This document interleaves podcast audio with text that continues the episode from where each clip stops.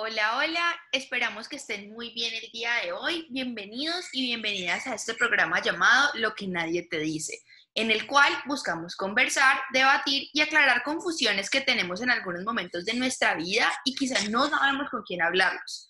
Recuerden que es un espacio sano y seguro de expresión para ustedes y nosotras. Como cada semana, nos gusta agradecer a la producción de Radio Samán por hacer este espacio posible. Asimismo, agradecemos a Santiago Quintero y Paula Rodríguez por producir el día de hoy. Hoy traemos un tema muy interesante. Asimismo, tenemos un invitado que conoce mucho del tema, es muy especial para nosotras y es muy teso. Espero que podamos aprender de él mucho hoy. Así que sin más, mi nombre es María Paula Riaño, estudiante de Comunicación y Ciencia Política y los dejo con mi compañera.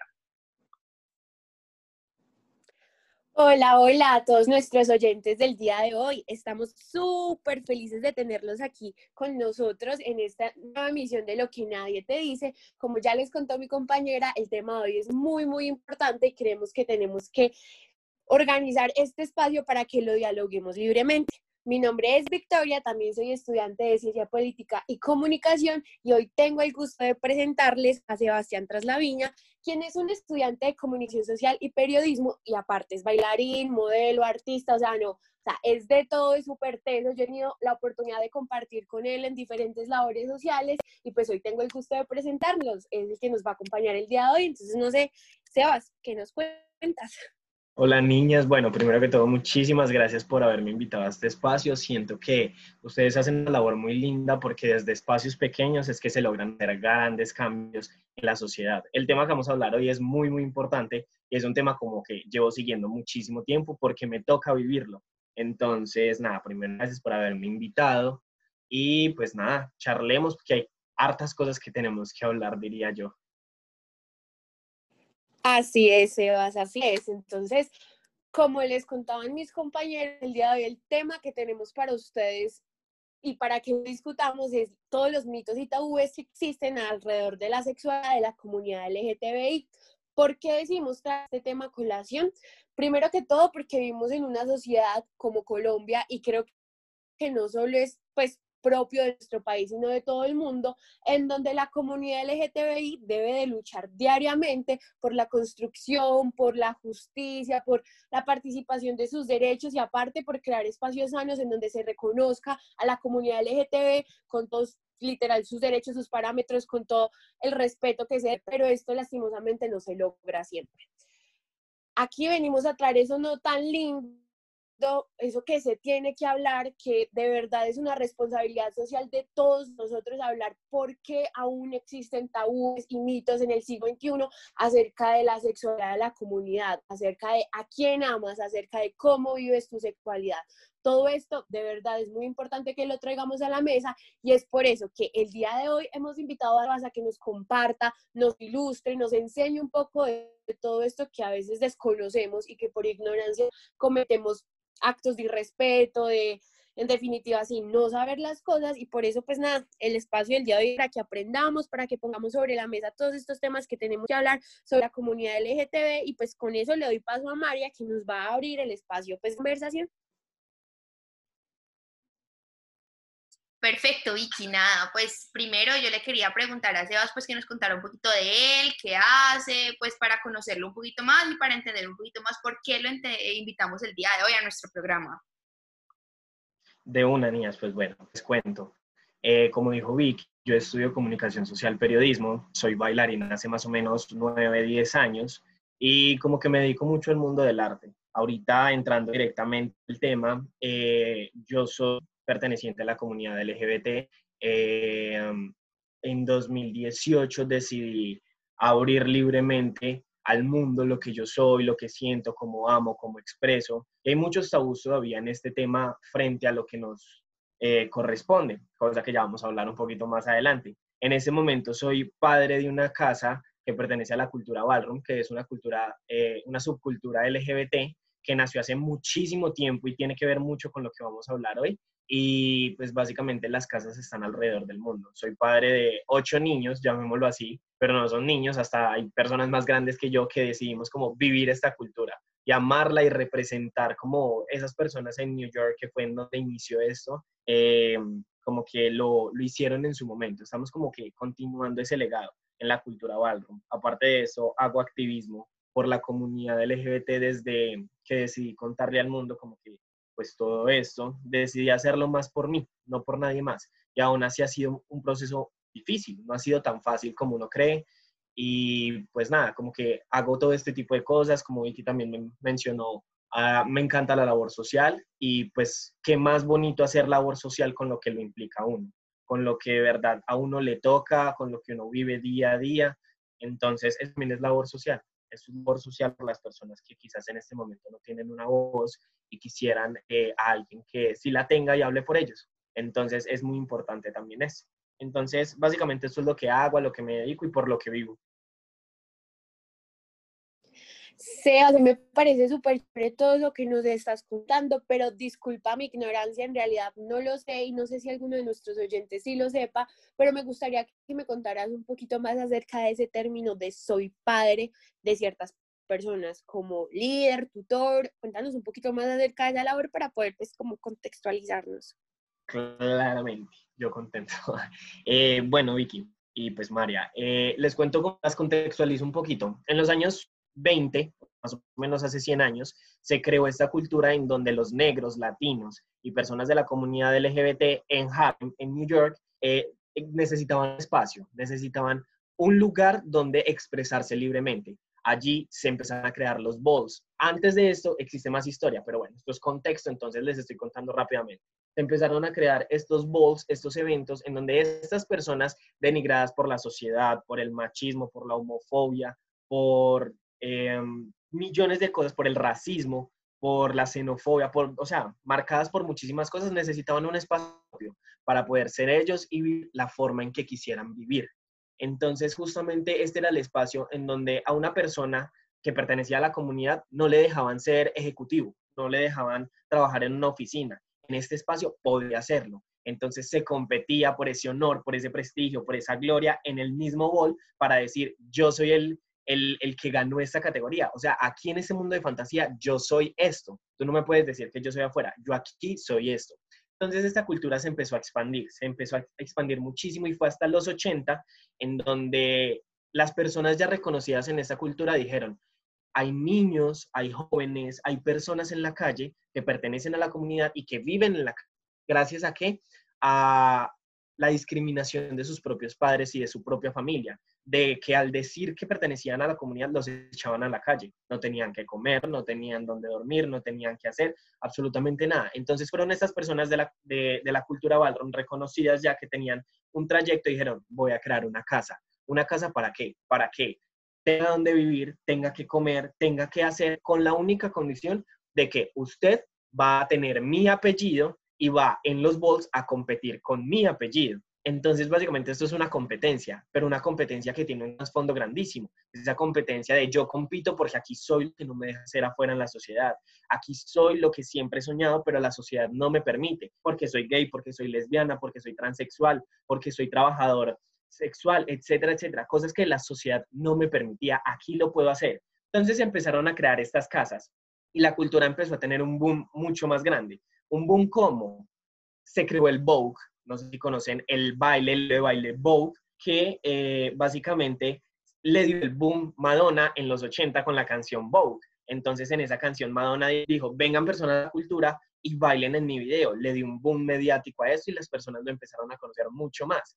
Entonces desde ese momento acá la cultura se ha expandido. Hay cultura en Europa, en Asia, en todo el mundo. Ya está en todo el mundo. Las escenas más fuertes siguen siendo New York porque es la de la creación y París, Japón, Alemania. Hay Aquí en Latinoamérica, Colombia se está tratando de posicionar como una escena fuerte. Costa Rica es una escena muy fuerte acá en, en, Latinoamérica. Y se empezaron a crear muchas casas. Ahora no con la intención de recoger a esas personas que no tenían dónde vivir, porque gracias a Dios, llamémoslo así, los tiempos han cambiado y ahorita no echan a los niños o a los jóvenes a la calle simplemente por expresar lo que son. ¿Qué pasando? Claro, pero no es tan vivido eso, sino que las casas se empezaron a crear intención de seguir la cultura, de seguir luchando por lo que se empezó luchando, de que necesitamos este mundo para nosotros para poder ser lo que la sociedad todavía no nos permite en la calle. Las personas transexuales viven horrores en la calle. Aquí esto es un espacio seguro para que puedan hacer lo que quieran ser, que puedan de verdad hacer lo que quieran hacer y ser lo que quieran ser.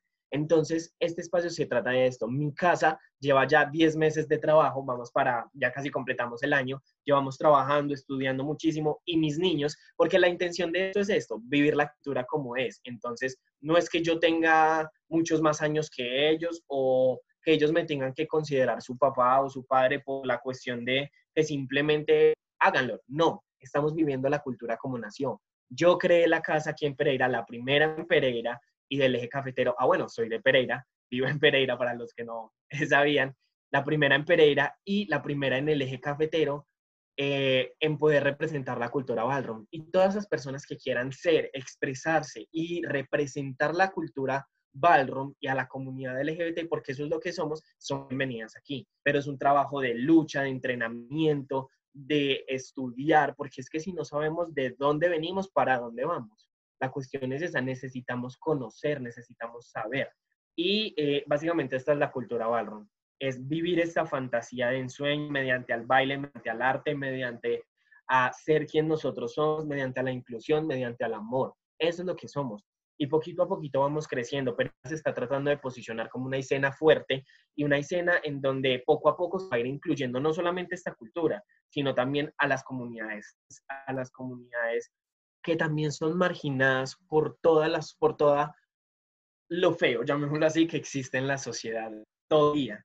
Entonces, nada, yo estoy muy contento de llamarme padre de una casa. Mi casa se llama Kiki House of Mary. La escena Kiki es esa que se creó para entrenar, no es en la escena de la creación. Y la escena de la creación, que es New York y demás, es escena major. Existen dos escenas en la, en la cultura. Entonces, esta escena Kiki es para divertirnos, para conocer, para entrenar, para amar lo que hacemos y poquito a poquito vamos a ir creciendo. Entonces, mi casa se llama Kiki House of Mercury y los Mercury se están posicionando poquito a poquito en Colombia, en Latinoamérica y esperamos que en el mundo en un futuro para que conozcan también a Pereira y conozcan que en Pereira estamos trabajando por la inclusión de esos derechos de la comunidad LGBT, por la inclusión de esos derechos de las personas trans y por absolutamente todo esto que, que nos toca vivir que así no queramos, nos toca vivir y hay personas que nos toca luchar y ese nos toca se convierte en un quiero, en un debo, porque es que es lo que amo, es lo que siento.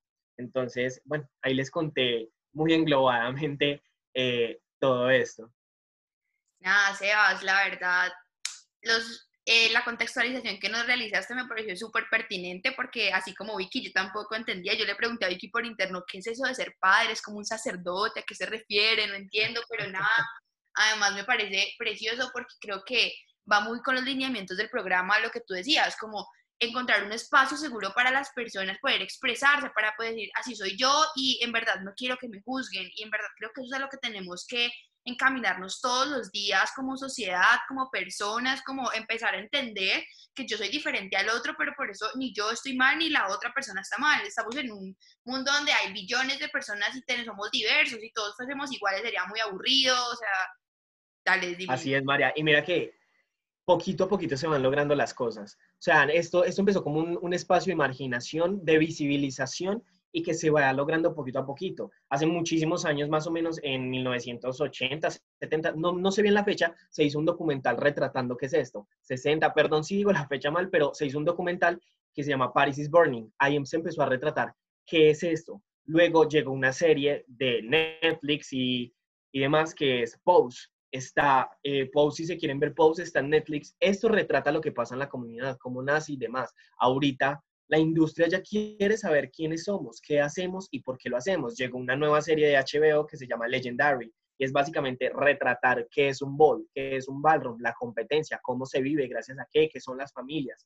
Entonces, se van logrando las cosas poquito a poquito. Esto no es una lucha de un día para otro, esto es una lucha de siglos, de décadas, de años, de muchísimo tiempo en donde con pequeñas acciones como las que nosotros hacemos se empieza a dignificar la cultura, se empieza a dignificar la comunidad, se empieza a dignificar los derechos que nos cubren, que la gente lastimosamente no tiene clara. Entonces, aquí es como, aquí hay que decirlo todo, personas de la misma comunidad no conocen sus derechos, personas de la misma comunidad no saben en qué viven. Entonces, es lindo como que como comunidad y como un grupo que somos, llamémoslo así, nos unamos para de verdad dignificar dignificarnos y amar lo que somos y, y a lo que pertenecemos. Entonces, poquito a poquito se logra la verdad del mensaje que nos estás enviando. O sea, ni siquiera hemos comenzado con lo que teníamos planeado, pero el mensaje hasta ahora creo que me encanta, está muy claro. De verdad, yo creo que en cada emisión vengo y digo lo mismo y es que para mí es de verdad estoy muy agradecida de vivir como en un momento donde podemos hablar las diferentes comunidades o minorías, como le llaman, que a mí no me gusta el término minorías, lo siento, pero esas diferentes, eh, las personas que, o sea, todos podemos expresarnos, estamos en un momento, o bueno, no, estamos en el proceso de llegar a eso, de poder salir y decir, oigan, es que yo soy así y no me interesa lo que ustedes piensen y que nadie te vaya a juzgar, entonces como que esos espacios seguros son los que nos dan fuerza para poder nosotros salir a los día, día a día, porque es que es muy difícil. Tal como tú decías, como que hay personas que ya no la sacan de la casa, pero sigue pasando, o sea, definitivamente sigue pasando. Entonces, como que esas personas puedan encontrar un lugar seguro, un lugar de paz, o sea, me parece increíble, nada, Sebas, pero bueno, entonces ya entrando un poquito más en materia. De hora, sí, nos extendimos un poquito, pero bueno. No, nada, perfecto. Entonces, eh, bueno, la primera pregunta que nosotros tenemos el día de hoy es sobre los retos que viven día a día las personas que eh, pertenecen a la comunidad LGBTI. ¿Cuál crees que es el reto que más grande te ha tocado a ti dentro de la sociedad en la que vives, dentro de tu entorno, tu familia, tus amigos? Claro que sí, María. Mira, eh, yo siento que he pasado por muchas situaciones y el inconveniente más grande que me ha tocado a mí o que en general nos toca a todos es ese imaginario social o esa creación en la mente de las personas sobre lo que es la comunidad o sobre el creer que tienen el derecho a pensar o a saber qué es la otra persona. Me explico. Cuando yo em, salí del closet, llamémoslo así, porque así se le dice, pues salir del closet, cuando conté absolutamente todo esto sobre mí, eh, yo estaba por un proceso de identificar quién soy, ver qué me gusta, qué es lo que no me gusta, por quién siento, por quién no siento. Entonces, en ese proceso, pues les voy a contar, ya que esto es un espacio también para contar sobre experiencias. A mí me gustaban los hombres, me gustan los hombres y también me gustaban las mujeres y me siguen gustando las mujeres. Ahorita, entrar en ese, en ese decir, soy bisexual, en una sociedad en lo que dicen, no, a usted le gusta el negro o a usted le gusta el blanco. Entonces decídase, ¿qué le gusta más? de mi porcentaje. ¿Qué le gusta? Si, él, si le gustan las mujeres 80%, no, usted no le gustan los hombres, eso es una etapa. Él cree, o sea, el que las personas crean que tienen el derecho a decir este tipo de cosas sin saber lo que uno siente, sin saber lo que uno vive o sin saber lo que pasa en, en mi vida o en mi mundo, yo siento que es el peor y el más grande error que se comete día tras día tras día. Cuando yo dije esto, las personas empezaron justamente a decir esto. No, pero de pronto es una etapa. O no, diga de una vez que usted es gay, porque a usted se le nota. Porque yo soy una persona muy, ¿cómo se llama? Muy eufórica, muy espontánea. Yo soy de expresarme, yo soy de bailar, yo soy de esto, yo soy de muchísimas cosas. Entonces, las personas también creen que tienen el derecho de que porque me expreso de esta manera, no, soy gay. Entonces, la cuestión, a mí no me interesa que me digan gay, que me digan heterosexual, que me digan bisexual. A mí lo que me raya o lo que me, lo que me pone mal dentro de eso es la cuestión de ¿Tú por qué crees que tienes la autonomía y el derecho a decir lo que yo soy? Cuando yo te estoy diciendo, yo y es, porque estoy yo en mi búsqueda, no tú en mi búsqueda. Entonces, en ese momento viví ese pleito. Y también fue difícil porque apenas salí del closet, eso fue más o menos en el 2018, fue hace poco, fue hace dos años. Sin embargo, muchas personas antes de eso ya lo sabían. Que salí del closet con quién? Con mi familia, porque bien o mal, ese era el círculo que me afectaba directamente. Cuando yo salí, del closet fueron muchísimos inconvenientes con mi familia, pero fueron esta cantidad, o sea, una cantidad pequeñita a lo que yo imaginaba que era. En realidad, mi, mi, familia me dijo, usted sigue siendo nuestro hijo, nuestro nieto, nuestro lo que sea, antes de cualquier cosa, y eso no va a cambiar lo que usted es. Sí, es difícil para nosotros, porque es que no es algo a lo que estamos acostumbrados. A ver, tenemos que decir las cosas como son. Vivimos en una sociedad que está eh, implantada en los valores católicos, en los valores religiosos, en la heteronormatividad. ¿La heteronormatividad qué es? Una mamá, un papá, un hijo. Ese hijo, si es hombre, se consigue una esposa, tiene más hijos. Si es mujer, se consigue un esposo, tiene más hijos. Entonces, llamémoslo entre comillas, les digo entre comillas porque está fuera de lo que es, no es normal para esas personas, cuando en realidad es completamente normal. O sea, simplemente de un tiempo para acá las inquisiciones y absolutamente todo hizo que cambiara el pensamiento de lo que verdaderamente es normal, lo que no es normal. Antes esto existía y por todos lados. O sea, de verdad, nosotros nos ponemos a leer libros de historia. Además, la homosexualidad siempre ha estado presente. Entonces, se convirtió todo en un tabú. Se convirtió en un tabú de, oye, eso no es normal, oye, eso no es natural, oye, eso, no, o sea, no tiene nada que ver una cosa con la otra. Pero la sociedad lo ha implantado así. Entonces, ¿qué es lo que ha pasado? Que la gente vea que tiene el derecho a decir lo que las otras personas son. ¿Qué viví yo en ese momento? Fue una época difícil mientras mi familia se acoplaba a esto. Todo es de tiempo. Sin embargo, eso fue lo único que a mí me detenía. En el momento en que mis papás me dijeron, usted es esto y sigue siendo nuestro hijo y hágalo, sígalo, luche por usted y ámese, fue en el momento en que yo dije, a mí nadie me tiene por qué parar. Desde ese momento yo tomé la decisión de, ¿cómo así que hay personas que deciden por los otros cuando personas sufren por esto, sus familias no los aceptan? Decidí tomar esa, esa voz, así sea pequeña, así sea mínima, esa voz en lo que pueda. Cuando pues, sucede todo eso, em, pues nada, miles de inconvenientes. Las personas tienen el imaginario de que si es gay es afeminado, de si es lesbiana es masculino, o sea, no, hay que entender de que existen millones de diversidades sexuales, de orientación sexual, de identidad de género. O sea, hay personas que simplemente no se consideran dentro de un género, personas no binarias, que se les debe respetar el derecho a no llamarlo por un pronombre de él o ella. Si ellos deciden ser ellos, perdón, si ellos, deciden ser ellos, hay que respetárselo, porque la cuestión es de dignificación de la identidad de género, dignificación de la orientación sexual, sea que quepa dentro de esto, o de simplemente dignificación. Entonces, no es de discriminarnos entre nosotros mismos. O sea, la cuestión es, si, usted, si hay personas que piden que les hablen lenguaje inclusivo, háganlo, porque esa es la forma en que esas personas están dignificando lo que son. Como no se sienten cómodos dentro de un él o un ella, lo están sintiendo bien dentro de un ella. A eso es lo que me refiero. Las personas creen que porque, bueno, este es otro imaginario también que tienen las personas, que es el peor de todos, y es que, por ejemplo, si eres gay y tienes amigos hombres, los amigos hombres crees que tú le vas a caer, o sea, o que todos ellos son de tu gusto, o si es lesbiana y tiene amigas mujeres, creen que son del gusto, o sea, como que creen que, o sea, queremos con todos y con todas, o sea, no, la cuestión es, no, nosotros también tenemos gustos. Nosotros también, como las personas heterosexuales, decimos, nos gustan ojicafés, ojil, eh, pelilargos, pelicrespos, pelíes, tenemos gustos. Entonces, sáquense ese imaginario tan, perdón la palabra, bobo de la cabeza al, al creer que les pueden gustar de todos. O sea, no, no, no sé si podía decir bobo, pero ya lo dije. Si algo le ponen un pi, ahí. Entonces, como que es imaginario que, o sea, no tiene sentido común, en este momento creer que uno se tiene que encasillar en algo. Ahorita, como decíamos, estamos en el siglo, en el siglo XXI. Sí, siglo XX. Sí, estamos en el siglo XXI. Estamos en el 2020, en el momento en el que los jóvenes estamos dando a dar nuestra voz, o sea, desde una generación pasada que son los millennials, ahorita los centennials, tenemos ese, ese mando, la voz de decir, esto somos, esto queremos, eh, por esto vivimos. O sea, fue una ruptura de generaciones muy grande.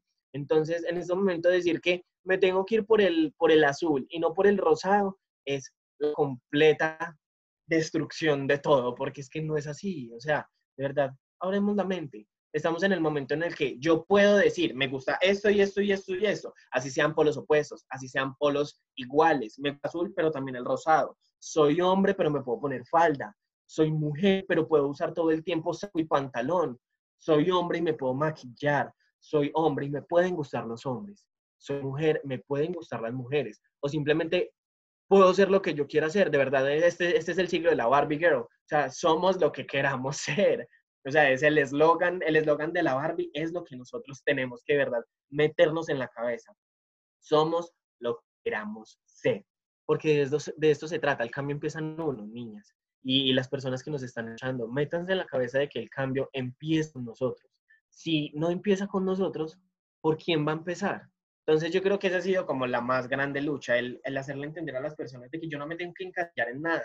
Si yo quiero usar tacones hoy, pues bien. Y si quiero usar tenis mañana, pues bien. Y si a mí me gusta usar traje, pues bien. Si me gusta usar vestido, no sé, pues bien también. Es, ese es el más grande reto que yo siento que he tratado de vivir. Cambiarle ese pensamiento a mis amigos, a mi círculo social, a mi familia, a personas que están alrededor mío y quiero que en algún punto esta voz llegue a muchísimas más gente. Por eso estos espacios valen totalmente la pena. O sea, no es decir como que es un programa en muchos, no, es un programa que así sean dos personas que las escuchen, dos personas van a quedar con un mensaje. Entonces, de eso se trata. Y ese es el, o sea, como que lo que he vivido en, en toda esta lucha, llamémoslo así. Sea, a mí me parece súper, hiper, mega importante todo lo que acabas de, mm, de mencionarnos, porque como te decíamos al principio, creemos que a veces las personas que estamos por fuera de la comunidad y que no sabemos lo que han luchado, lo que han vivido todas las personas que sí pertenecen a la comunidad, pues a veces por ignorancia, por no saber, por irrespeto, por la sociedad tan heteronormativa como tú decías, en la que estamos, pues cometemos errores como los que tú decías, creer que tenemos la potestad de juzgar lo que tú has vivido, lo que tú sientes, lo que tú eres, cómo te expresas. Y a mí eso me pone una de las quizás enseñanzas más lindas que este programa nos va a dejar, porque en serio debemos de pensar como responsablemente y saber que no estamos en el lugar de estas personas, pero no por eso debemos de dejar de ser empáticos con lo que les pasa y les sucede a las otras personas y en últimas no juzgar los procesos de nadie porque todos los procesos pues son diferentes. Pero tú mencionaste algo muy importante que me dio paso a la siguiente pregunta o lo que queremos hablar y es que tú dijiste, hay un imaginario en todo el mundo que cree que porque soy o no homosexual, porque me gustan las mujeres o me gustan los hombres, entonces las personas de la comunidad nos queremos meter con todos, vivimos pues una sexualidad súper arrebatada y es justamente ese el tópico que quiero como introducir. Nosotros vivimos en una sociedad aquí en Colombia, yo creo que es algo que se ve en muchísimos países del mundo, en donde estos mitos y tabúes también eh, por decirlo así, no sé, desarrollan cierta respuesta por parte del Estado hacia la comunidad. Es por eso que día a día se tienen que hacer leyes que respalden los derechos de la comunidad, cuando en realidad, o sea, los derechos deberían ser resguardados en su totalidad siempre. Pero hay alguna situación aquí en Colombia que nos, pues nos trae como la atención y esa es la pregunta que quiero pues hacerte y es que para las personas que quizás no saben, donar sangre una persona que pertenezca a la comunidad LGTB, donar sangre en Colombia es muy complejo para ellos. ¿Por qué? Porque los sistemas, el sistema de salud o las clínicas a las que donan les ponen demasiadas trabas a la donación de su sangre porque parten del imaginario de que las personas que participan, que pues son parte de la comunidad LGTB tienen una sexualidad súper arrebatada, son súper promiscuos, inclusive pues a eso hace referencia nuestro tema del día de hoy, soy más o menos homosexual, es que soy más o menos homosexual, soy más promiscuo por ser homosexual o no, y pues eso nos parece una problemática impresionantemente grande en este país y lo de la donación de sangre nos trajo pues como cierta atención aquí. Entonces a eso te queríamos preguntar si consideras en últimas que eso es como discriminación estatal por parte de las organizaciones de salud o si crees que ellos están basando su decisión de poner tantas trabas a una persona de la comunidad para donar sangre bajo argumentos válidos. Pues queremos preguntarte qué piensas al respecto. Bueno, Vicky, mira, partamos del hecho de que sí es discriminación estatal por el hecho de, una, de un imaginario generalizado o estandarizado. ¿En cuanto a qué? Las personas siguen teniendo este imaginario de que si es gay solamente te metes con los hombres, si eres mujer solamente te metes con hombres también heterosexuales, o sea, como que esa estandarización de esto con esto, esto con lo otro, o sea, no, estamos en el momento, como le decíamos, de que literalmente se puede todos con todos, todo con todo, todo lo que quieran, con lo que no quieran, con lo que les guste, con lo que no, etcétera. Entonces, partiendo de esta idea, miremos la situación de que, por ejemplo, personas creen que simplemente por el hecho de pertenecer a la comunidad, eres el único portador o que la, o sea, como que sí, que puede tener el, el virus, o sea, el virus de inmunodeficiencia humana, que es el VIH, que luego se puede convertir en un SIDA. Entonces, eh, partamos del hecho de que eso sí es discriminatorio por creer que las personas de la comunidad son los únicos que lo pueden portar. Ahorita, las sociedades más civilizadas, las culturas más civilizadas, llamémoslo países europeos, etcétera, ya cada uno da imaginación cuál es, em, quitaron este imaginario de la cabeza, el de solamente son las personas de la comunidad LGBT portadores del virus también son personas que no pertenecen a la comunidad, porque es que a la gente le dan ganas de probar, la gente quiere experimentar, la gente no sabe qué pasa en una noche. Además, el virus no solamente se pasa o se traspasa por eh, relaciones sexuales, también por eh, sangre. O sea, la sangre también es, es, el, es el principal portador del virus. Entonces, personas que se drogan, personas que se inyectan, em, se inyectan y no tienen con estas jeringas y más personas, sean antes de calle y demás, eh, las utilizan, también son portadores en ese momento. Ahorita hay que mirar cómo nace el virus. El virus nace justamente por eso. En África, justamente muchas personas en un tren compartiendo de, unas, de un país, de una ciudad a otra, no me acuerdo muy bien, eh, empiezan a compartir jeringas, empiezan a tener relaciones sexuales entre ellos. Y no personas justamente de la comunidad, eran personas, o sea, eran cualquier tipo de identidad de género, de sexo, de orientación, eran personas. Empiezan a tener este contacto y se empieza a prolongar el virus. ¿Cómo llega el virus a Latinoamérica? Por una persona de Haití que estaba trabajando en África, se devuelve a su país, se empieza a compartir el virus, sea cual sea la situación por la cual se empieza a compartir. Ahorita, sí, justamente eh, en 1980 más o menos, o en, bueno, yo soy malito para las fechas, discúlpenme, entre los 70 y los 90 empieza el boom de, del VIH. Entonces fue justamente en, en, Estados Unidos donde empieza este boom grande, fue en todo el mundo, en todo el mundo que se da el boom grande, que se empieza a generalizar por la comunidad LGBT, gracias a quién, de que claramente, aquí vamos a decir algo muy importante y esto me lo desmienten ustedes o no sé, los hombres no son promiscuos, las mujeres no son promiscuas, las personas de la comunidad no son promiscuas, todos somos promiscuos,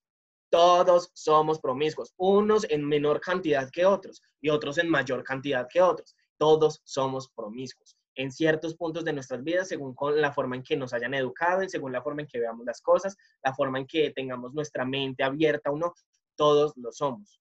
Pero hay que, sí, no hay que generar, bueno, aquí entrando en la definición puntual de qué es ser promiscuo, bueno, dejémoslo ahí, pero de todas maneras, nuestro pensamiento es promiscuo, solamente que hay personas que los pasan a actos, ahorita, Decir que las personas de la comunidad son más promiscuas que los otros, justamente es también por ese tabú que existe en la sociedad. Les voy a poner un ejemplo. Yo eh, me declaro bisexual. Ahorita, ¿qué dice un hombre, eh, no sé, bisexual también a la hora de tener algo con un hombre? Dice, bueno, no importa. ¿Por qué? Porque el pensamiento estandarizado del hombre es, bueno, no importa. Ahorita, ¿cuál es el pensamiento estandarizado de la mujer? Llamémosla heterosexual o no sé, no estoy generalizando, vamos a decir de algunas personas en su mayor cantidad, porque hay estudios que lo comprueban y demás, pueden buscar en internet, porque pues de ahí es que me baso también y por la experiencia propia, las mujeres que dicen, no, yo no me voy a meter con alguien bisexual, ¿qué tal que me engañe con un hombre?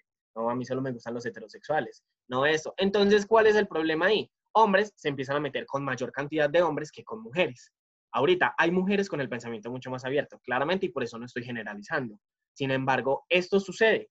Los hombres tienen más tendencia, sean bisexuales o lo que sea, a meterse con otros hombres que con mujeres. Ahorita, si el virus empezó a prolongar en X o Y persona, se empezó a prolongar muchísimo más esto por la cuestión de que estamos en el boom de dejarme ser lo que, lo que yo soy, de lo que quiera ser. Ahorita la fiesta, drogas y demás, fue en el boom, fue en el momento en el que todo el mundo en bares tenía sexo, tenía relaciones, fue eso. Yo no estoy diciendo que esto esté bien, sin embargo, así eran como pasaban las cosas. Y fue en ese momento en que el virus empezó a prolongar. Y se empezó a prolongar más en las personas de la comunidad, porque era más directo ese contacto. Los hombres, no voy a decir acá hombre, mujer y demás, sino que por mucho tiempo, llamémoslo heteropatriarcal, patriarcal, perdón, el creernos autoritarios en, en, en decir es que yo puedo, tú no. Sí, el pensamiento del hombre siempre ha sido ese. Entonces el pensamiento del hombre lastimosamente ha sido quiero sexo, tengo sexo. La mujer por toda esta marginación social, por todo este feminicidio que ha existido a través de los años,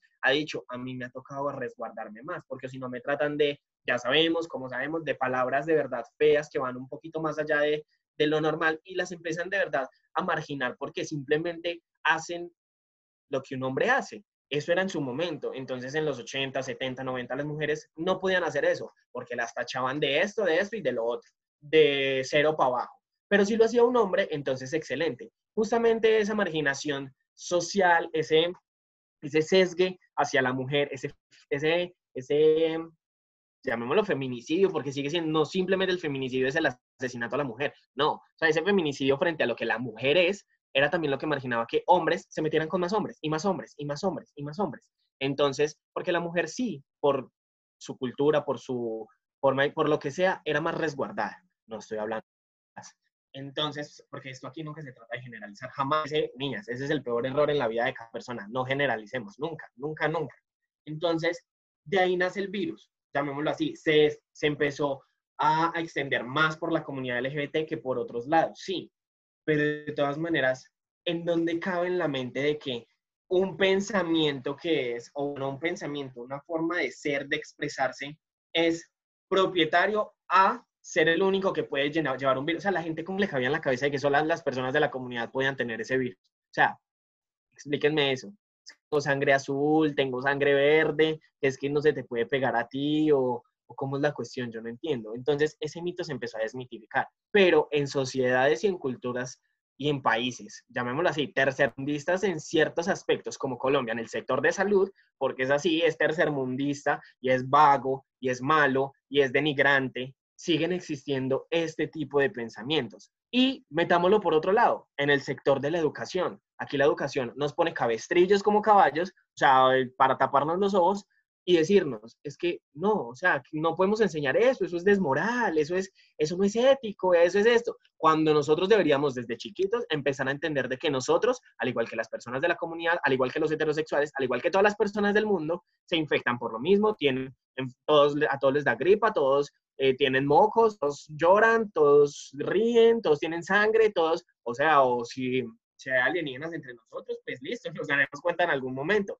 esos son los únicos de sangre verde o quién sabe sangre qué color, pero de todas maneras todos somos iguales. Entonces, no culpo a las personas, o sea, si yo llego a un centro de salud a que me saquen sangre y me dicen, oye, tú la comunidad no puedes, yo no la culpo directamente a ella o a él, siendo la persona que me diga ese, ese tipo de cosas. Culpo a un sistema de salud generalizado por un, por un pensamiento ideológico que tiene cientos de años a un sistema de educación que no enseña desde pequeños qué es qué, qué es cómo y cómo, es, cómo son las cosas. Me culpo a una educación que verdad no nos educa, simplemente nos dice, váyase por este lado y nosotros sí, vámonos por este lado. No, culpo a ese tipo de personas. Ahorita estamos en el momento en que todas las personas tenemos la posibilidad, la autonomía de decidir por nosotros mismos. No nos podemos dejar ir por lo que las demás personas dicen.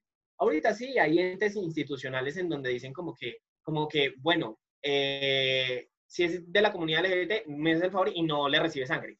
Listo, hay que aceptarlo porque lastimosamente aquí necesitamos comer. Entonces, si no me adapto a lo que las demás personas dicen, pues no como, no tengo dinero. Pero de todas maneras, el cambio se empieza por eso. Y decir como que, bueno, yo no estoy de con eso, si me toca lo hago, pero yo voy a aclarar de que, listo, eso no tiene nada de lógica. Entonces, sí es un poquito discriminatorio, no, un poquito no, es discriminatorio, pero de todas maneras es entender que, pues, simplemente el pensamiento en las personas deben cambiar. Y dejémoslo, dejémoslo ahí, sí es discriminatorio, pero no está en nosotros hacer valer los derechos de todos. Poco a poco se han ido implantando y se han ido institucionalizando. Nada, se va súper. Eh, la verdad, pues de verdad creo que llevamos como aproximadamente 37 minutos, pero han sido demasiada información, demasiadas cosas. Oigan, se pasó volando. o sea, las personas que escuchen nuestro programa y nosotras mismas, de verdad nos llevamos demasiadas reflexiones y demasiado aprendizaje, como en todos los programas. Pero hay algo que me quedó mucho de lo que acabas de decir, y es sobre, sí, o sea, hay como una discriminación muy grande que nosotros hemos hecho, pero creo que todo o sí, o sea, como que gran parte de todo esto va a la educación que se nos ha dado, que lo que tú decías, que es la heteronormatividad. Entonces hay que romper con esta, pero entonces mi pregunta es como, ¿es una responsabilidad educarnos sexualmente para desmitificar aquello que gira alrededor de la comunidad LGTBI y pues alrededor de todo el mundo en general, no solo de la comunidad, sino de lo que es y no es también? Y yo quiero saber si tú consideras que la diversidad sexual debería ser algo que nos deben enseñar desde el colegio o desde nuestra casa o en qué momento nosotros deberíamos o debemos implementar el enseñar como que la sexualidad y el amor, porque no es solo ser sexual, sino que es que uno puede tener solo como amor más no deseo sexual por una persona. O sea, ¿en qué momento se nos debe eh, enseñar eso? Porque yo en el colegio me acuerdo que a mí yo tuve como tres clases de educación sexual, pero siempre fue el hombre y la mujer y ya hasta ahí. Entonces a mí me parece que eso hay que cambiarlo, pero ¿tú en qué momento crees que a nosotros se nos debe tomar eso? O sea, debe ser desde que uno, yo pienso, pues no sé, tú me dirás, que puede ser literal desde que uno nace como que yo ayer leía un tweet que decía como que eran pues que era una niña que habían adoptado dos mujeres y él decía como, esta niña con la única pregunta con la que estuvo toda la vida desde su infancia es por qué las otras personas no aceptan el amor, porque no entienden que es que no hay ningún problema. Entonces, ¿en qué momento debemos como implementar eso, por decirlo así, o germinar la semilla en los niños y niñas de que están, es totalmente normal y está bien, eh, pues tener diferentes tipos de amor o diferentes atracciones sexuales o de todo un poquito literal. Bueno, para ser como súper concreto, porque se nos acaba el tiempo, todo parte desde la educación y la crianza, siempre, siempre, siempre, siempre, siempre. Para empezar, nosotros, o sea, en, una sociedad que ni siquiera recibimos clases de educación sexual, que les basta con ir a los colegios a enseñar a poner un condón o decir como que así se hacen los bebés, o sea, creen que tienen todo resuelto. No, esto falta muchísimo para que cambie en Colombia. Colombia, lastimosamente, en muchísimos aspectos, tiene millones de riquezas, pero también es carente en millones de cosas en cuanto a educación, en cuanto a salud, en cuanto a sectores muy importantes que necesitamos sí o sí para tener una vida digna. Le hace falta muchísimas cosas. En países ya subdesarrollados en estos temas, Europa, X o Y, ya los niños desde que inician su primaria tienen clases de educación sexual y no educación sexual heteronormada, es educación sexual, llamémosla por personas del mismo sexo, de sexos contrarios. De, o sea, hay que entender que, niñas, existen más de 100 orientaciones sexuales, más de 100, perdón, o identidades de género, orientaciones sexuales, no, de identidades de género. Entonces, ¿qué es ser binario? ¿Qué es ser no binario? ¿Qué es ser cisgénero? ¿Qué es bisexual? ¿Qué es transexual? ¿Qué es asexual? ¿Qué es millones de identidades de género, identidades sexuales que nosotros no conocemos. Ahorita, nosotros que somos la generación del cambio, tenemos la responsabilidad de saber de lo que hablamos. A menos de no saber de lo que hablamos, no hablemos. hay un, perdón, hay un, hay un dicho muy cierto y es que si tú no sabes, no abras la boca. O sea, no, no abra la jeta, perdón la palabra, pero no la abra. O sea, no, habla, no hable por opinar nomás. Ahorita, esto, pido disculpas públicamente si quizás dije algo que no es. Siento que todo lo que yo dije es cosas que he estudiado y quizás a lo que me dedico un poquito. Y pido disculpas si de pronto dije palabras que pues, ofendan o lastimen a alguien, no mi intención, que quede claro. Pero entonces, volviendo al tema, es este tipo de cosas. A nosotros, como nos eduquen y como nos críen, sabemos cómo son las cosas. Si a mí me, me educan a no sentarme en el comedor sin camisa, pues no me siento así. Y si a mí me educan a respetar a las personas que son diferentes a mí, diferentes entre comillas, en algunos aspectos, pues respeto. Entonces, todo, absolutamente todo parte desde la educación y la crianza. Seamos buenos padres si queremos ser padres. Seamos buenos profesores si queremos ser profesores.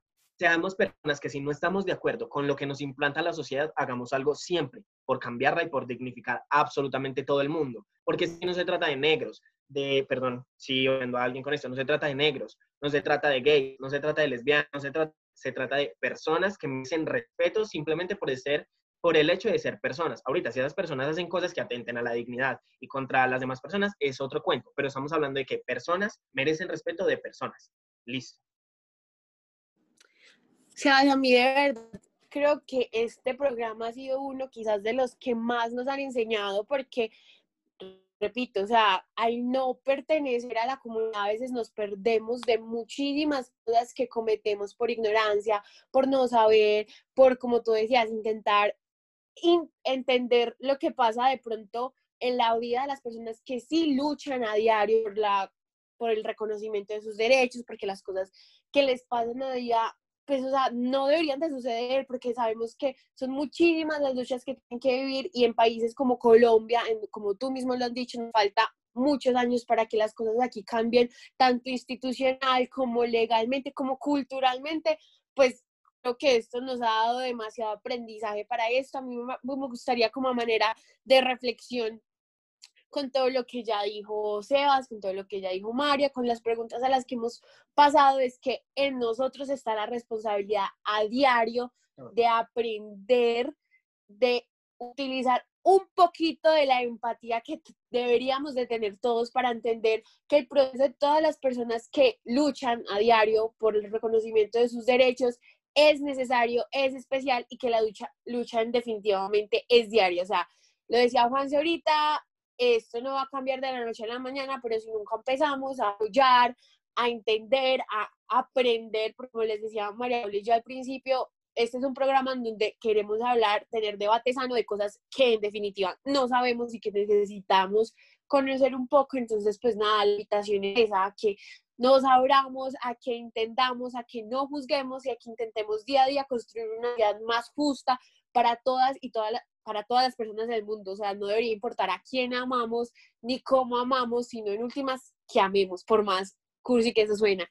Entonces, súper agradecida con el programa hoy. Gracias, Sebas, por aceptar nuestra invitación a lo que nadie te dice. Creo que sí, ha sido un espacio muy, muy bello. Eh, queremos agradecerle también a todos nuestros oyentes que nos han, están, han estado acompañando a través de todas estas emisiones. De nuevo, intentamos elegir temas que en serio necesiten hablarse, que en serio sean mitificados y tabuizados alrededor del tiempo para que este espacio pues logre su cometido que es quitarse esos tabúes o por lo menos dar el espacio para que los vayamos sacando de nuestro llavero, por así decirlo. Le damos de nuevo unas gracias a nuestros operadores del día de hoy, Santiago Quintero y Paola Rodríguez, que son los que hacen que Radio Amani, este programa, pues puedan funcionar hoy miércoles. Los invitamos a los demás programas y, y nada, no sé si sabes quién despedirse. Recuerden siempre, rápido, recuerden siempre que el cambio está en nosotros. Nosotros somos la generación del cambio, tenemos todas nuestras manos, redes sociales, sepámoslas utilizar y vivamos siempre por nuestros ideales. Luchemos y amemos, siempre, siempre, siempre. A todos, no importar qué. Chao, muchísimas gracias niñas, son las mejores. Este espacio lo amé con todo el corazón, de verdad, y que se sigan dando este tipo de espacios.